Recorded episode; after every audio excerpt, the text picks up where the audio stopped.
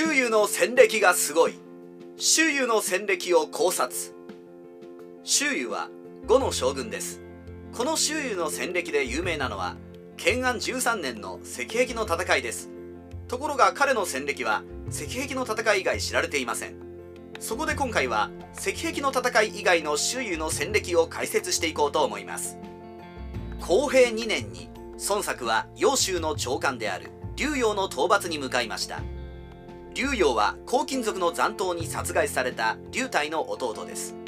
竜陽は朝廷から正式に任命された揚州の長官でしたが当時の揚州は演術が勢力を拡大しており竜陽を敵視した演術は孫作に討伐命令を出します。孫作も当時は独立勢力ではなく演術の傭兵の一人です。勢力がまだ弱かった孫作は竜陽討伐にあたり周遊の力を借ります。周遊の一族は揚州だけではなく中央政界でも流しれ渡っていたのでパトロンとしては絶対に必要な存在でした。周遊も孫作と同じ騎兵4年の生まれなので意気投合しました。日本と違い中国では同年という概念は非常に重視されます。周囲を仲間に引き入れた孫作は私の大臣を得たので事業のめどがついたと喜び周囲も期待に応えて竜陽配下の作遊と節令を破りました。こうして竜陽は孫作と周囲に打ち破られて揚州から追われました。しかし建安5年に孫作は襲撃されて傷が元でこの世を去ります。孫作は後継者を弟の孫権に決めてもし国内で何か困ったことがあったら政治は長将軍事は周囲に尋ねることを遺言しました。さて孫作が亡くなった2年後の建安7年に曹操は孫権に子供を人質に差し出すことを要求します。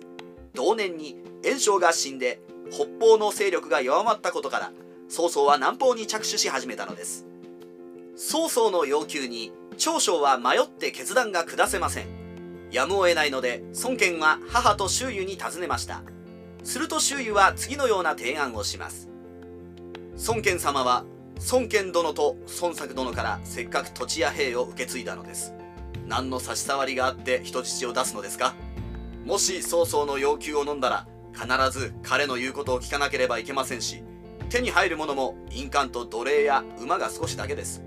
ここはゆっくりと静観してもし曹操が正しい人物だったと分かったら降伏しても遅くないでしょう。近くで聞いていた孫権の母は周囲と同意見だったので孫権も納得して曹操に人質を送ることはありませんでした。その後孫権と周囲の予想を裏切って曹操は使える人物に値しないと判断。建安13年の石壁の戦いで曹操を打ち破ることになるのです。石壁で曹操を打ち破った周囲は曹操を追撃しますが曹操は逃げてしまいます。周囲の前に立ちはだかるのは曹操の重帝の宗人。周囲は最初に関寧を派遣して宗人を破りますが宗人は負けたふりをして関寧を包囲しました。関寧からの SOS 信号を受けた周囲はすぐに駆けつけて救出しました。間もなく宗人と周囲は真正面からの戦闘になりました。だがこの時に周囲は脇腹に矢が命中して呉軍は撤退となります。周囲が死んだと思った宗人は追撃して呉の陣を包囲しました。しかしこんなピンチだからこそチャンスに変えるべき。周囲は無理をして立ち上がると宗人の目の前に出てやります周囲は死んだのじゃなかったのかとびっくりした宗人はそのまま退散しました。こうして周囲の大勝利に終わります。三国志ライターアキラの独り言。華々しい戦歴を持っている周遊でしたが残念ながら焼き傷と過労が原因なのか不明ですが建安15年にはこの世を去りました。36歳の若さでした。今回周遊や宝刀のように矢に命中して負傷したり亡くなった人物の伝記を読んでいると流れ屋という言葉に注目しました。流れ屋は正史三国志の原文では粒子と表現されています。それがどうしたの？と言いたくなるかもしれませんが実は流れ屋と粒子は全く意味が違います。流れ屋は目標を恐れて見当違いのところを単独で飛んでくる矢。当たった人はかわいそう。粒子は川の流れのようにいっぱい飛んでくる矢。